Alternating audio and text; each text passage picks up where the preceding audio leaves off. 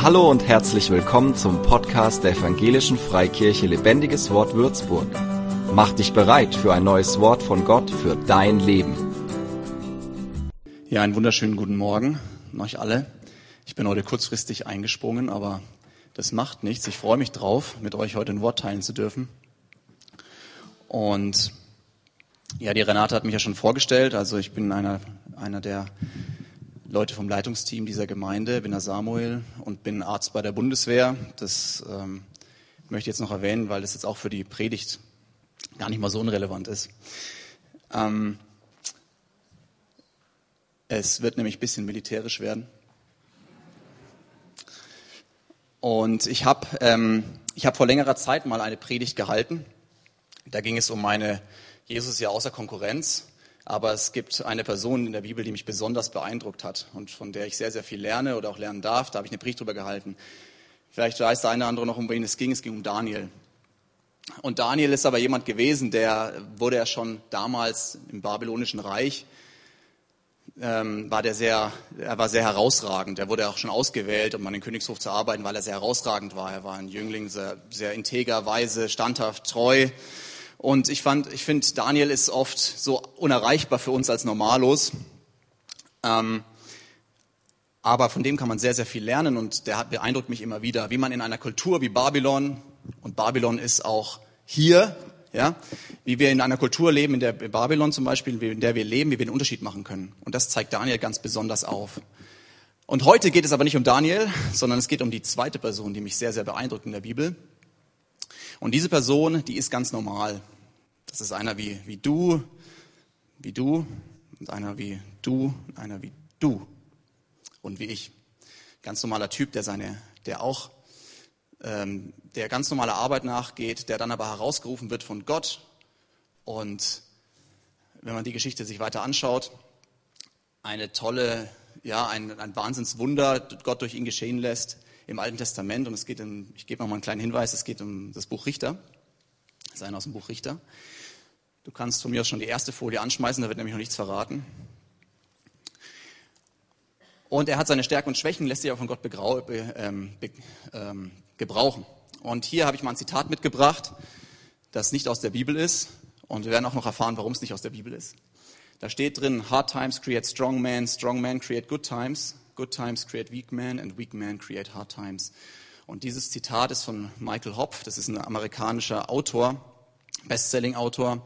Der hat äh, postapokalyptische Bücher geschrieben und The New World heißt so diese Serie. Und er ist sehr bekannt, hat sehr, sehr viele Bücher verkauft, wird auch in vielen Sprachen übersetzt. Und dieses Zitat ist vor allem auch unter Coaches oder Motivationsleuten ähm, sehr, sehr bekannt. Wenn man auf Instagram unterwegs ist, kann es sein, dass einem dieses Zitat auch öfter mal über den Weg läuft. Ja, stimmt denn dieses Zitat? Ich finde, es ist nicht schlecht, ähm, weil harte Zeiten schon auch starke Männer machen können oder auch starke Frauen. Aber es kann auch Leute kaputt machen. Und wir werden aber doch zum Schluss nochmal uns nochmal dieses Zitat anschauen und fragen, ja, stimmt es denn? Ähm, heute geht es nämlich um das Rufen Gottes und um Kampf. Und ihr werdet merken, es geht auch um Angst. Weil Angst, ob wir es merken oder nicht, spielt in unserem Leben eine extrem große Rolle. Und Angst bestimmt mehr in unserem Leben oder auch Scham, als wir es vielleicht gerne hätten. Es geht nämlich um Gideon. Und du darfst die nächste Folie nochmal anwerfen. Genau. Und es geht um die 300.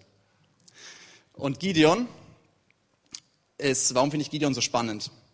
Ja, weil Gideon hat Angst, hat viele Selbstzweifel, bevor Gott ihn beruft.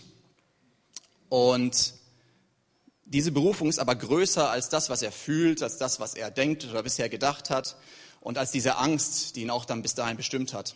Und er wird einer der Richter Israels, einer der größten Richter Israels zu dieser Zeit und befreit das Volk Israel von den Midianitern, die mit 135.000 Mann im Tal Jezreel lagern und Israel bedrohen. Kurz zur Geschichte. Ähm, diese Geschichte steht in Richter 6 und Richter 7. Wenn du mitschreiben möchtest, darfst du gerne mitschreiben, weil ähm, auf den Folien wird, werden nicht die zentralen Gedanken, die ich heute habe, kommen, sondern die werden nur mündlich kommen. Und das heißt, entweder du schaust dir dann nochmal an, hörst dir nochmal an, die Predigt, Aber hier werden hauptsächlich Bibelverse stehen. Und die zentralen Gedanken, die, ähm, die zum Thema Gideon kommen oder auch zum Thema Gideon, setze Gideon ein, setze dafür dich ein, setze dafür dein Leben ein. Das wird, ähm, du wirst du einiges mitnehmen können, egal in welchem Level des Glaubens du gerade stehst oder ob du auch noch umgekehrt bist. So, jetzt schaue ich mal, ob der perfekt. Also, kurz zur Vorgeschichte. Die Midianiter, die kommen jedes Jahr seit sieben Jahren nach Israel, um zu klauen und zu stehlen. Und die rauben jedes Mal das Getreide. Also Israel, jedes Jahr sät Israel und jedes Jahr kommen die Midianiter und nehmen es denen weg. Also alles, wofür Israel gearbeitet hat, wird denen immer wieder weggenommen. Sie fangen immer von vorne an und ich finde, was ich krass finde, die halten ganz schön lange durch, bis sie zum Herrn rufen. Ne? Also sieben Jahre lang haben die sich das über sich gehen lassen und haben eigentlich nichts gemacht. Und die haben am Rande der Armut gelebt, am Existenzminimum, absoluten Existenzminimum. Und dann, erst nach sieben Jahren, kommt es in Richter 6, Vers 6, und die Söhne Israel schrien zum Herrn um Hilfe, und es geschah, als die Söhne Israel wegen Median zum Herrn um Hilfe schrien, da sandte der Herr einen Propheten. Und ich, also einmal finde ich es krass, dass sie erst nach sieben Jahren zum Herrn schreien. Andererseits, wenn wir in unser Leben schauen oder in das Leben vielleicht von anderen Menschen, wo du denkst, jetzt Mann, ruf doch mal zu Gott.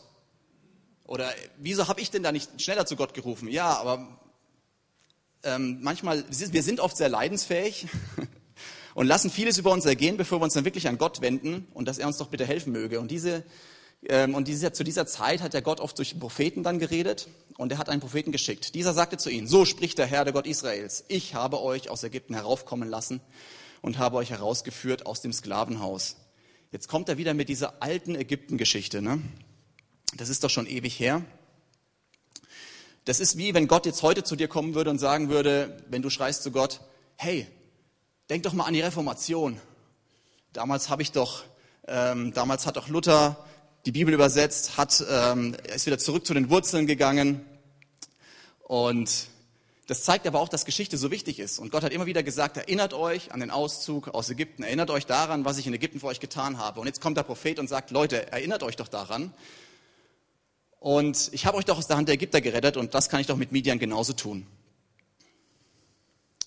Und in 1. Petrus 5, Vers 8 steht auch, seid nüchtern, wacht, euer Widersacher, der Teufel, geht umher wie ein brüllender Löwe und sucht, wen er verschlingen kann. Und so ist es auch bei uns. Wir sollen nüchtern bleiben und wachsam bleiben. Und wir, wir dürfen uns an die Dinge erinnern, die Gott für uns getan hat. Also ich mache es so, zum Beispiel, ich schreibe mir viele Sachen auf, die immer im Laufe meines Lebens, so wo Gott Sachen für mich getan hat oder wo ich Gott Sachen mit Gott erlebt habe, schreibe die auf und lese die mir auch immer wieder mal durch. Und ich kann dir nur empfehlen, mach das, lese dir die Sachen immer wieder durch, weil es stärkt deinen Glauben, es es hilft dir auch immer wieder, auch Sachen in deinem Leben vielleicht auszumisten. Da kommen wir aber noch später dazu, was mit Gideon passiert. Ähm, das ist jetzt erstmal die allgemeine Hintergrundgeschichte dazu. Die Geschichte ist ja immer random, also es wiederholt sich ständig. Israel wird unterdrückt, dann kommt ein Prophet, dann kommt ein Befreier. Und jetzt geht es weiter. Ich habe heute die Elberfelder Version nur mitgebracht. Ähm, in Richter 6, Vers 11. Und der Engel des Herrn kam und setzte sich unter die Terebinde, die bei Ofra war, die Joasch dem Abiesriter gehörte.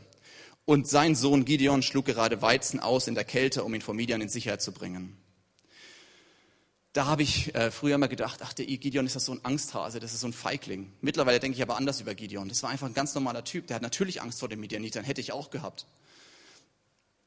Ähm, hätte ich natürlich auch gehabt. Und er geht in die Kälte, um, Weizen zu, ähm, um diesen Weizen zu dreschen. Und das macht man eigentlich nicht, weil in der Kälte, da kann die Spreu vom Weizen nicht getrennt werden. Normalerweise gehst du irgendwo auf eine freie Fläche, dass der Wind auch kommen kann, kann die Spreu vortragen, dass der Weizen liegen bleibt. Aber er versteckt sich. Er geht in die Kälte, um dort den Weizen zu dreschen. Das macht man eigentlich nicht. Das macht eigentlich keinen Sinn. Aber er hat Angst, dass die Midianiter das sehen und sagen, hey, den schnappen wir uns, den rauben wir aus. Und er versucht es natürlich zu verstecken. Ich finde, es ist nicht verwerflich. Und er hat Angst vor den Midianitern. Und ähm, in der Angst machen wir oft Sachen, die nicht sinnvoll sind. Und wenn du vielleicht in dein Leben schaust, da fallen dir auch Sachen ein, die, die du getan hast aus Angst, die nicht sinnvoll waren. Ähm, Angst ist so ein Instinkt, ne? ähm, Freeze, Fight or Flight. Drei verschiedene Dinge, die meist passieren bei Angst, aber ähm, dadurch die Kontrolle noch zu halten und, ähm, und normal zu denken und weise Entscheidungen zu treffen, ist nicht so einfach. Und jetzt kommt Gott und sieht ähm, Gideon und sagt ähm, im Vers 12, da erschien ihm der Engel des Herrn und sprach zu ihm, der Herr ist mit dir, du tapferer Held. Und dieser Satz macht ja auch keinen Sinn. Tapferer Held. Wieso ist Gideon ein tapferer Held? Ich wiederhole es nochmal. Er sagt zu Gideon, der gerade Weizen erkältet trischt, um ihn vom Midian in Sicherheit zu bringen, du, der Herr ist mit dir, du tapferer Held. Und Gott sieht uns nicht so, wie wir uns selbst sehen oder wie andere Leute uns sehen, sondern Gott sieht was anderes in uns drinnen. Und ich bin immer wieder beeindruckt, auch wenn ich hier in der Gemeinde sehe, wie Leute einfach in ihre Berufung kommen, wie Leute in Leiterschaft kommen, die sich sich selbst nicht den tapferen Helden gesehen haben, aber sich nach und nach entwickeln und die nächsten Schritte im Glauben tun, einfach weil Gott es gesagt hat, weil Gott sie gerufen hat. Und hier passiert das Gleiche mit Gideon. Ähm,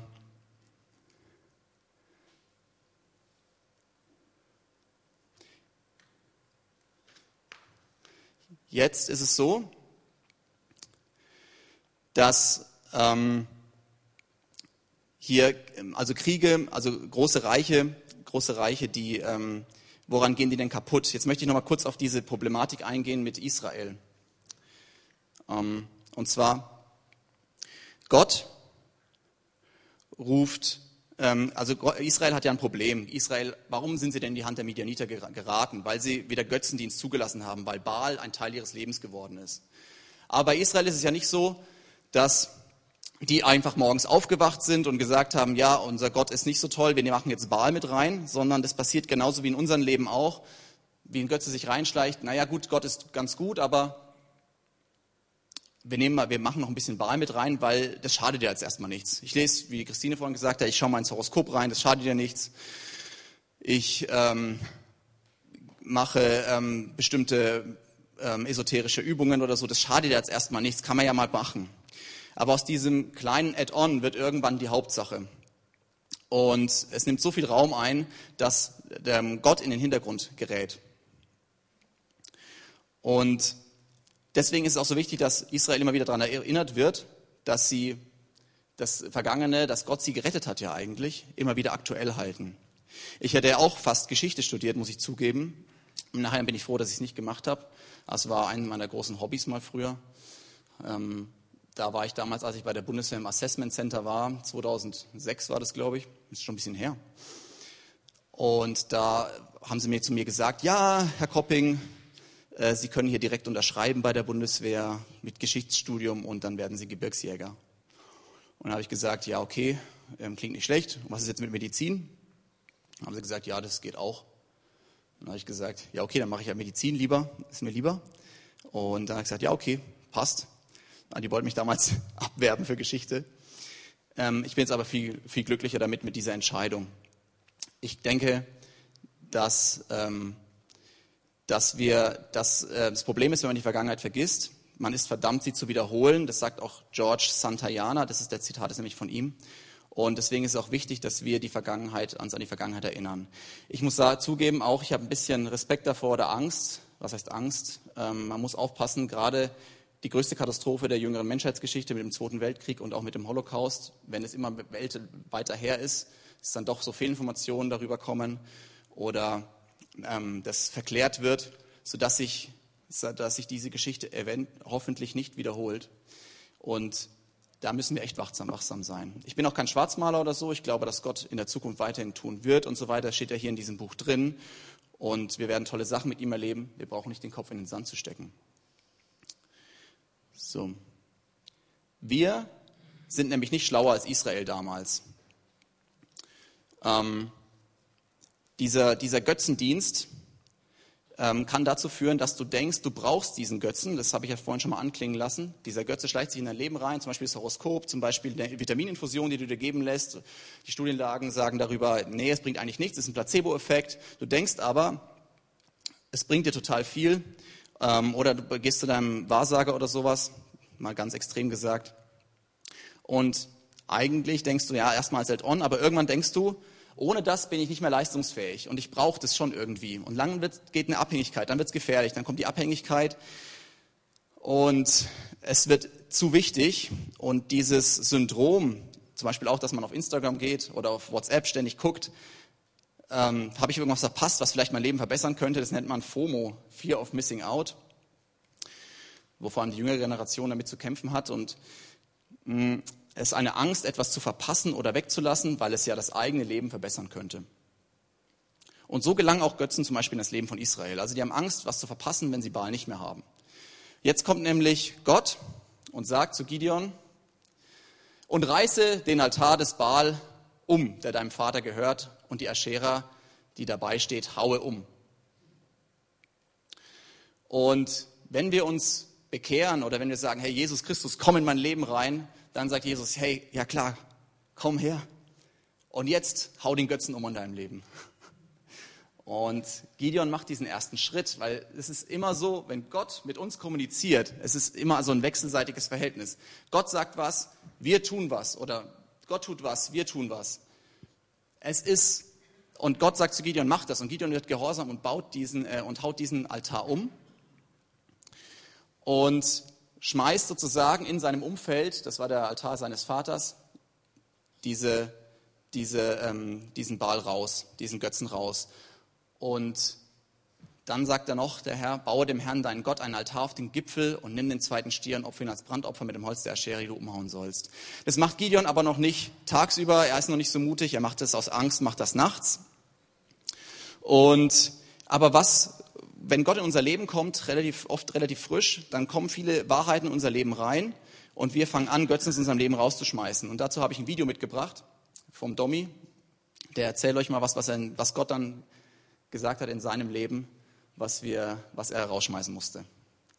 Dann Als ich dann Christ wurde, habe ich dann immer mehr merken dürfen und lernen dürfen, dass es Gott nicht um ein optisches geht, sondern dass er, dass der wahre Wert aus dem Herzen kommt. Und da hat Gott mich irgendwie so verändert. Es gab irgendwie einfach so einen Tag, ich war ab da, wo ich bekehrt war, wo es wirklich lebendig wurde, da habe ich in mir so einen Frieden gespürt und ich bin am Spiegel vorbeigelaufen. Ich habe mich einfach darüber gefreut, ein Kind Gottes zu sein. Und Gott hat da einfach so viel im Denken auch verändert. Es gab einen Tag, da saß ich da und habe dann praktisch 80 Prozent meines Kleiderschranks genommen und in so eine Altkleidertonne reingegeben. Und seitdem denk, mir ist wichtig, zwar gepflegt zu sein und äh, ja, den Bart könnte ich auch mal wieder rasieren, aber dieses, dieses komische, komplett toxische Selbstbild und dieser Selbstgötze, der ist komplett weg aus meinem Leben. Und Gott hat mich so sehr damit befreit. Ich laufe durch den Tag und wenn mich Dinge an mir stören, wenn ich sage, ey Gott, hier ist was und ich bitte dich darum, dass du es veränderst, dann sind es Dinge in meinem Herzen, dann sind es Eigenschaften, die ich bemerke, wenn ich Stolz oder solche Dinge bemerke oder wo ich irgendwie griesgrämig bin oder wo mir Vergebung fehlt und nicht mehr solche Dinge, wie das es mir wichtig ist, ob meine Klamotten mich von einem anderen Menschen abheben und es ist so befreiend, in diesem Leben, in diesem neuen Leben zu leben. Wenn ich zurückdenke, das ist wirklich ein Unterschied wie zwischen Tag und Nacht. Okay, dann dürft ihr mal applaudieren. Das ist auch richtig cool, wie Gott einfach wirkt. Wie Jesus Menschenleben verändert. Und ich glaube, viele von euch haben ihre eigene Geschichte auch erlebt, wie Gott in ihr Leben reingekommen ist und dann gesagt hat, und jetzt schmeiß es raus und du hast es einfach gemacht.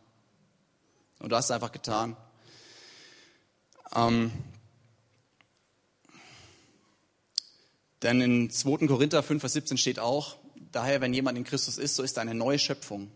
Das Alte ist vergangen, siehe, Neues ist geworden. Und wir sind eine neue Schöpfung. Und wir dürfen auch leben wie in einer neuen Schöpfung. Wir dürfen uns auch verändern lassen von Jesus. Und in 2. Korinther 3, Vers 18 steht, wir alle aber schauen mit aufgedecktem Angesicht die Herrlichkeit des Herrn an und werden verwandelt in dasselbe Bild von Herrlichkeit zu Herrlichkeit, wie es vom Herrn, dem Geist, geschieht. Also wir gehen von, äh, wir werden in dasselbe Bild verwandelt, von Herrlichkeit zu Herrlichkeit. Und ich finde, Gideon ist ein gutes Beispiel. Ganz, ganz normaler Typ. Und Gott herausgerufen, er hat immer noch so Zweifel. Als der Prophet, ja, äh, als der Engel zu ihm ja kommt, sagt er auch, ja, bist, ähm, ich muss erst mal schauen, ob du es wirklich bist, aber er tut einen guten Schritt, er holt dieses Zicklein und die ungesäuerten Brote und gibt die ihm. Und der, Engel, und der Engel sorgt dafür, dass sie als Opfer vor Gott kommen. Und in dem Moment merkt Gideon, wow, das ist einfach Gott, dem ich gerade gegenüberstehe und er sagt, muss ich jetzt sterben? Er kriegt eine Ehrfurcht, er kriegt eine Furcht vor dem Herrn. Und er denkt, er muss sterben. Und dann sagt aber Gott oder der Engel sagt, Friede sei mit dir, du wirst nicht sterben. Und Gott ist nicht nur Friede, Freude, Eierkuchen, sondern Gott ist auch Kampf. Und Gott ist auch Kraft. Und Gott ist Befreiung. Und Gott ist auch manchmal streng oder manchmal auch hart. Aber er liebt dich. Und Gideon reagiert genau richtig. Und es zeigt den Charakter Gideons. Er sagt, oh, ich bin total geflasht von dir. Du, das ist ja, das ist ja wirklich, das ist ja Gott hier, der mir das sagt. Und er sagt aber, Friede sei mit dir. Ich wiederhole es nochmal, Friede sei mit dir, du wirst nicht sterben. Und jetzt geht es weiter. Jetzt kommen nämlich auf einmal die Leute am nächsten Tag und sagen, Joasch, ähm, also wir wollen was wissen, wer hat das getan? Wer hat diesen Altar des Bar umgehauen? Und sie forschten und fragten nach und man sagte, Gideon, der Sohn von Joasch, hat das getan. Und da sagten die Männer, führ deinen Sohn heraus, er muss sterben, weil er den Altar des Baal umgerissen hat und weil er die Aschera, die dabei stand, umgehauen hat. Und das ist ganz schön hocheskaliert, ne? wenn man sich denkt, so Baal ist ja eigentlich nur so ein Add-on gewesen und der war doch eigentlich, eigentlich war Gott, also Yahweh, war der, der Gott Israels und Baal kam dann aber mit rein und auf einmal ist Baal die Hauptsache geworden. Baal wurde die Diktatur. Vielleicht denkst du auch, vielleicht denk mal drüber nach, vielleicht hast, findest du auch hier irgendwas bei uns in der Gesellschaft, wo, du, wo was von klein Add-on zu einer Diktatur wird, was, ähm, wenn du das verletzt oder wenn du eine andere Meinung hast, dass du dann komplett an den Rand gedrängt wirst, sehr stark verurteilt wirst, intolerant behandelt wirst, obwohl von dir Toleranz gefordert wird. Und die wollen Gideon sogar umbringen. Das ist ja nicht mal deren Altar, das ist der Altar von seinem Vater. Ne? Dann sagt Gideon, ey Vater, ich habe deinen Altar umgehauen, jetzt kommen die und wollen mich töten, weil es dein Altar war. Und der Vater sagt genau das Richtige. Der sagt nämlich, ja, wenn der Baal ein ähm, Problem damit hat, dann soll er sich selber Gideon, soll er selber Gideon richten. Er ist ja Gott, der Baal, ne? Soll er selber Gideon richten. Und ähm, ab dann wird Gideon Jerubbaal genannt. Das bedeutet, Baal möge Anklage gegen ihn erheben, weil er seinen Altar umgerissen hat. Und dieser Name ist sowas ins, von ins Gesicht für diesen Baal, weil, ähm, weil er den total höhnt. Weil Baal kann natürlich nichts machen. Der ist ja nur so eine Statue oder so, eine, ja, so ein Götze. Der kann nichts machen. Und Gideon heißt aber seitdem Jerubal und Baal macht aber nichts. Und wir lesen weiter in Richter 6, Vers 34, Gideon. Ähm, jetzt ging es los, nämlich so richtig ab. Aber der Geist des Herrn umkleidete Gideon und er stieß ins Horn und die Abiesriter wurden zusammengerufen ihm nach. Und jetzt fängt an, Gideon die Leute um sich zu scharen. Der Geist des Herrn liegt auf ihm. Aber jetzt lesen wir auch weniger von Furcht oder von Angst bei Gideon. Er hat eine sehr, sehr starke Furcht vor Gott, aber er hat keine Angst. Und ähm, er hat jetzt nämlich den ersten Glaubensschritt getan, jetzt geht es nämlich weiter. Midian und Amalek lagerten jetzt nämlich im Tal Jesrael und Gideon hat dann Boten nach Manasse, Assa, Sebulon Naphtali geschickt und die sind ihm entgegengezogen. Und jetzt merkt Gideon, oh, jetzt wird es wirklich ernst, jetzt geht's ab. Jetzt, jetzt brauche ich aber noch mal ein Zeichen von Gott. Jetzt kommt das ja mit dem Vlies, mit der Wolle. Ne? Wer die Geschichte kennt, Gideon legt eine Wolle aus. Dazu gibt es viele, viele Interpretationen. Und das mit der Wolle, ich habe immer früher gedacht, das hat Gideon gemacht, weil er einfach wirklich immer so unsicher war, dass er sich einfach immer so unklar war, was wirklich der Wille Gottes war. Aber er wusste ja den Willen Gottes schon. Also Gott hat zu ihm ja gesagt, du sollst die Midianiter, du sollst das Volk Israel aus den Händen der Midianiter befreien. Das heißt, er wusste es schon. Er soll die Stämme zusammenrufen, die sollen dann gegen die Midianiter kämpfen. Aber warum macht er das dann noch mit der Wolle? Warum braucht er das nochmal? Vor allem zweimal. Einmal legt er die Wolle aus und sagt, wenn am nächsten Tag alles drumherum nass ist, aber die Wolle trocken ist, dann ähm, weiß ich, dass das der richtige Weg ist. Dass es du bist, der zu mir spricht. Und beim zweiten Tag macht er das gleiche nochmal nur umgekehrt, dass die, ähm, dass die Wolle nass ist und drumherum alles trocken ist, der Tau. Äh, vom Tau nur die Wolle nass ist und drumherum alles trocken ist. Und Gott macht das freiwillig mit. Gott ist, Gott ist so ein barmherziger Gott. Und Gott, wenn wir wirklich auch in seinen Zeichen sehen, und Gott gibt uns die Zeichen, manchmal sind wir nur zu busy, um die überhaupt zu sehen. Und Gideon bekommt diese Zeichen. Er hat die ersten Schritte getan. Gott sieht, Gideon ist auf dem richtigen Weg und er gibt ihm bereitwillig das, was er sich wünscht. Aber warum wollte Gideon das eigentlich? Und da habe ich auch ein bisschen nachgeforscht und ähm, ähm, Gideon wusste eigentlich den Plan. Es war nicht Plan A oder B, sondern es war Plan A. Und Plan A war, Midian muss vernichtet werden. Aber Gideon weiß auch, wenn er nicht Gottes Backup hat, dann steht bei ihm im Volk Israel darauf die Todesstrafe. Wenn er Leute im Namen Gottes versammelt und es ist nicht Gott, dann steht darauf die Todesstrafe. Er wollte nochmal für seinen kleinen Glauben auch nochmal eine Bestätigung haben von Gott, ja, ich bin weiterhin auf dem richtigen Weg. Und die bekommt er auch. Und ähm, er war, ich finde, es zeigt eher, dass Gideon auch voller Vertrauen, aber auch voller Demut war, weil er weiß, es ist nicht aus sich selbst heraus, es ist nicht seine Idee, er braucht nochmal Gott, dass Gott ihm, dass er wirklich voll auf Gott angewiesen ist. Und das beeindruckt mich auch an Gideon, das beeindruckt mich auch aber an vielen Menschen hier, ähm, die, die sich so stark an, an Gott anlehnen und an, an Gott stützen. Und Gott tut einfach. Und man sieht immer wieder, es ist nicht Gideon selbst, sondern es ist Gott, der ihn weiter durchpusht. So. Ähm, wir sehen, dass Gott einerseits knallhart ist manchmal, aber auch sehr barmherzig. Und jetzt geht's weiter. Jetzt hat er die Leute bei sich versammelt und in Verrichter 7, Vers 2, und der Herr sprach zu Gideon, zu zahlreich ist das Volk, das bei dir ist, als dass ich Median ihre Hand geben könnte. Israel soll sich nicht gegen mich rühmen können und sagen, meine Hand hat mich gerettet. Ähm, Israel soll nicht sagen können, das waren wir selbst, sondern sie sollen sagen können, Gott hat uns gerettet. Und sie lagern, ich möchte noch mal etwas historisch dazu sagen, an der Quelle Harod. Weiß jemand, was Harod bedeutet? Bedeutet zittern. An der Zitterquelle, an der Quelle der Angst. haben vor Angst gezittert. Viele von den, von den Mann, die Gideon zusammengesammelt hat, haben vor Angst gezittert. Und als erstes sagt Gideon dann, ja, wer, keine, wer Angst hat, wer Angst hat, der soll gehen. Das heißt, ähm, von den 22.000 Mann, die da waren, blieben nur noch 10.000 übrig, weil die alle Angst hatten.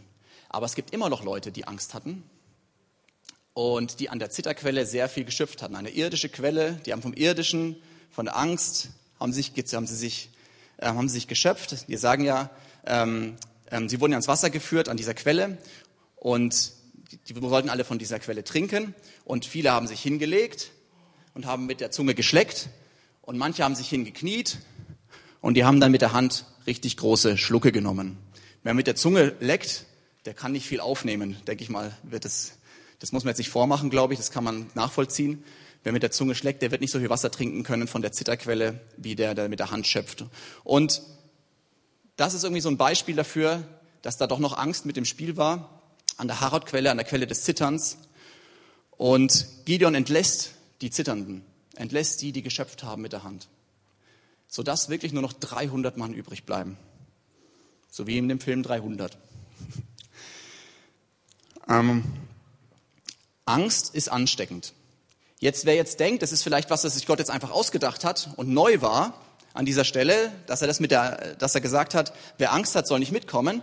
Dazu gibt es noch eine gute Stelle also mit den 300 Mann, die geleckt haben, will ich euch retten und wieder in deine Hand geben. Das ganze übrige Volk aber soll gehen, jeder an seinen Ort. Seid noch die 300 Mann. Und wir lesen dazu noch mal eine Parallelstelle. In 5. Mose steht nämlich schon drin, wie man gegen Krieg, in den Krieg ziehen soll. Wenn du gegen deine Feinde zum Krieg ausziehst und siehst Pferde und Wagen, ein Volk zahlreicher als du, was Midian auch war, dann sollst du dich nicht vor ihnen fürchten. Denn der Herr, dein Gott, der dich aus dem Land Ägypten herausgeführt hat, da kommt er immer wieder damit, ist mit dir. Und dann geht es weiter in Vers 8. Und die Aufseher, da gibt es noch andere Gründe, wer nicht in den Krieg ziehen soll übrigens. Und die Aufseher sollen weiter zum Volk reden und sagen, wer ist der Mann, der sich fürchtet und ein verzagtes Herz hat? Er mache sich auf und kehre in sein Haus zurück. Also das ist nicht neu, sondern das war schon in Mose, steht schon in Mose drin, wer Angst hat, der soll umkehren. Ähm, damit nicht das Herz seiner Brüder verzagt wird wie sein Herz. Das heißt, Furcht oder Angst ist ansteckend. Ja? Und in Vers 9, es soll geschehen, wenn die Aufseher aufgehört haben, zum Volk zu reden, dann sollen sie die Heeroberste an die Spitze des Volkes stellen. Und jetzt habe ich nochmal eine Parallele für euch, also passt gut auf. Jetzt springen wir nämlich in die Gegenwart. Israel heute. Und das weiß ich als Offizier der, der Bundeswehr, dass die Israelis eine ganz bestimmte, eine ganz bestimmte ähm, äh, Herangehensweise haben, wie die in den Krieg gehen. Und zwar, die haben, die, die, äh, die haben das Motto mir nach. Die haben die höchste Ausfallrate an Offizieren im, Vergleich, im internationalen Vergleich, weil die Offiziere immer vorne stehen.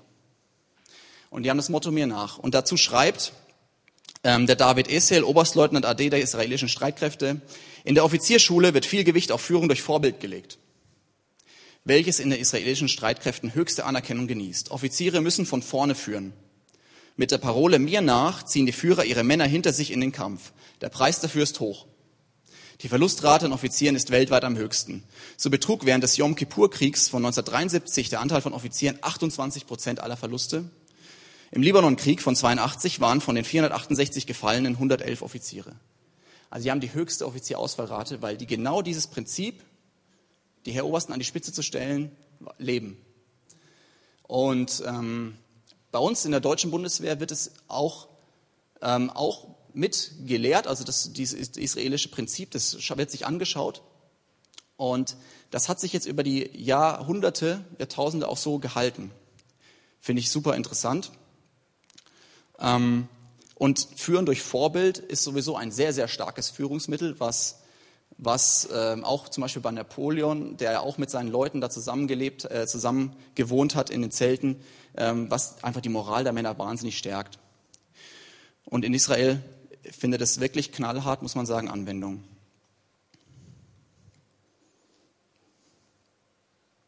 So, dann geht's weiter. Die 300 Mann. Da stießen auch die drei Abteilungen in die Hörner und zerbrachen die Krüge und zergriffen mit ihrer linken Hand die Fackel, mit der rechten Hand die Hörner und riefen Schwert für den Herrn und für Gideon.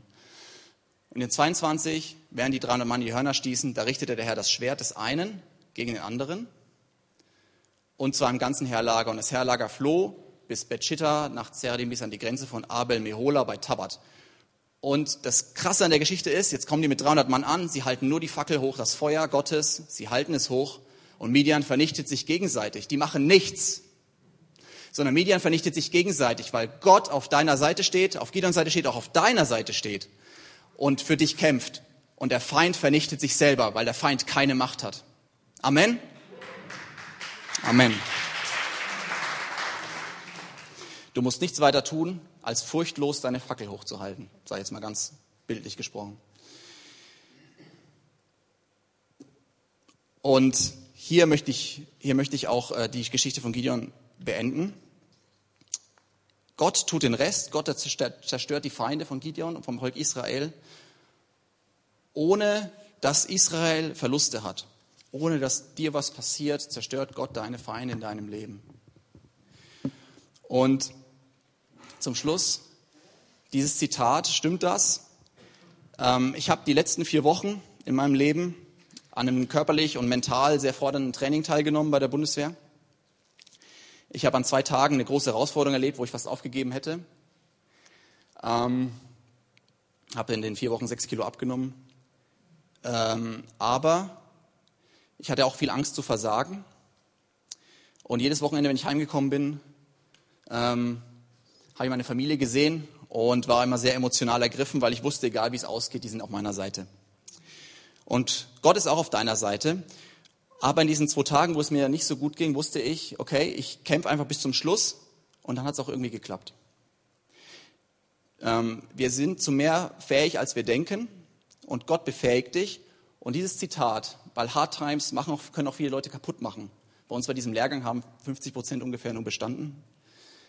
Und ähm, aber wenn du Gott auf deiner Seite hast, dann Gott macht dich Gott stark. Und das möchte ich ergänzen bei diesem Zitat. Gott macht uns stark.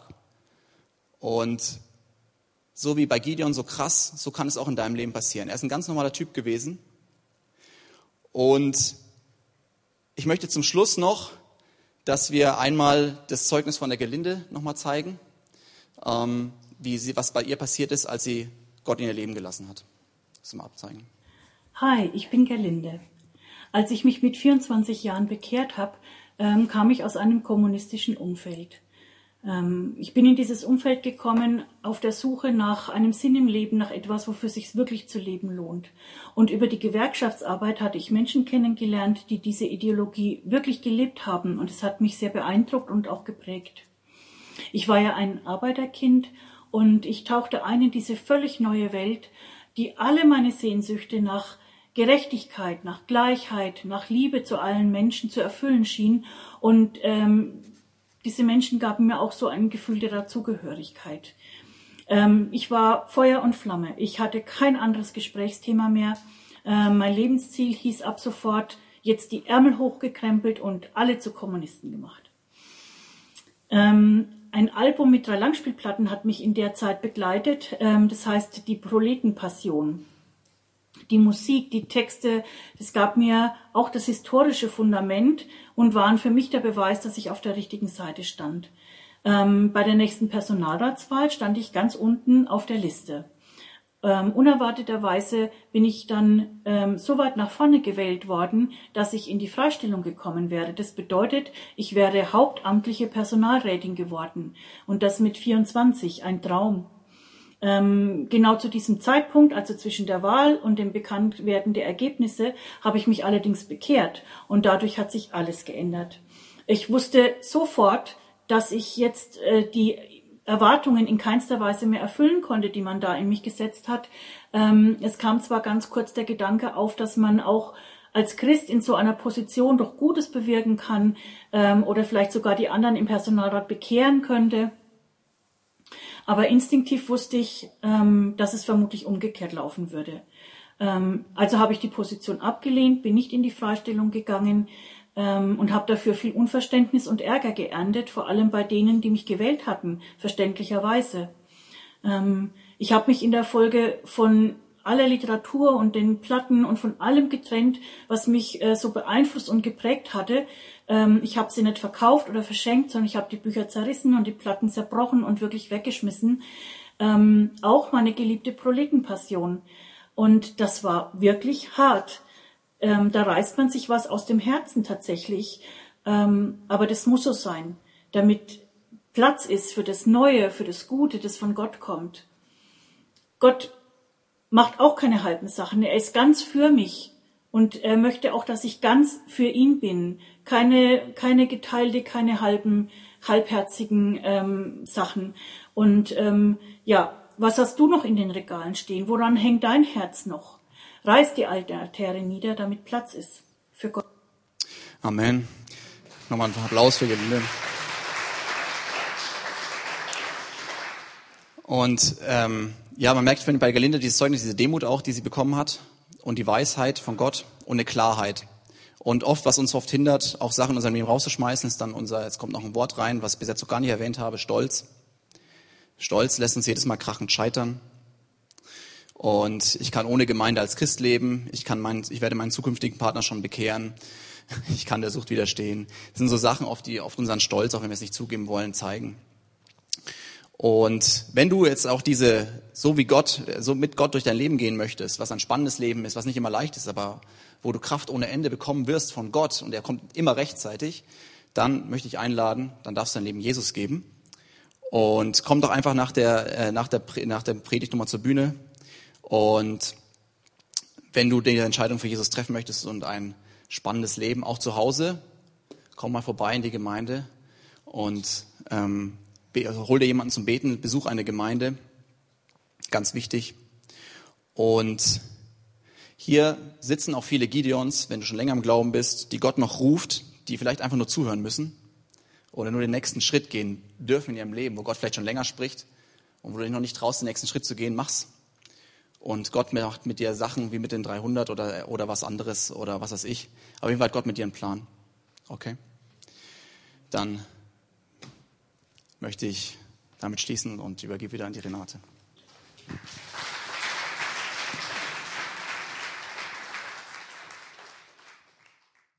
Für mehr Infos besuche uns auf Facebook unter lebendigeswort.de oder einfach persönlich im Sonntagsgottesdienst.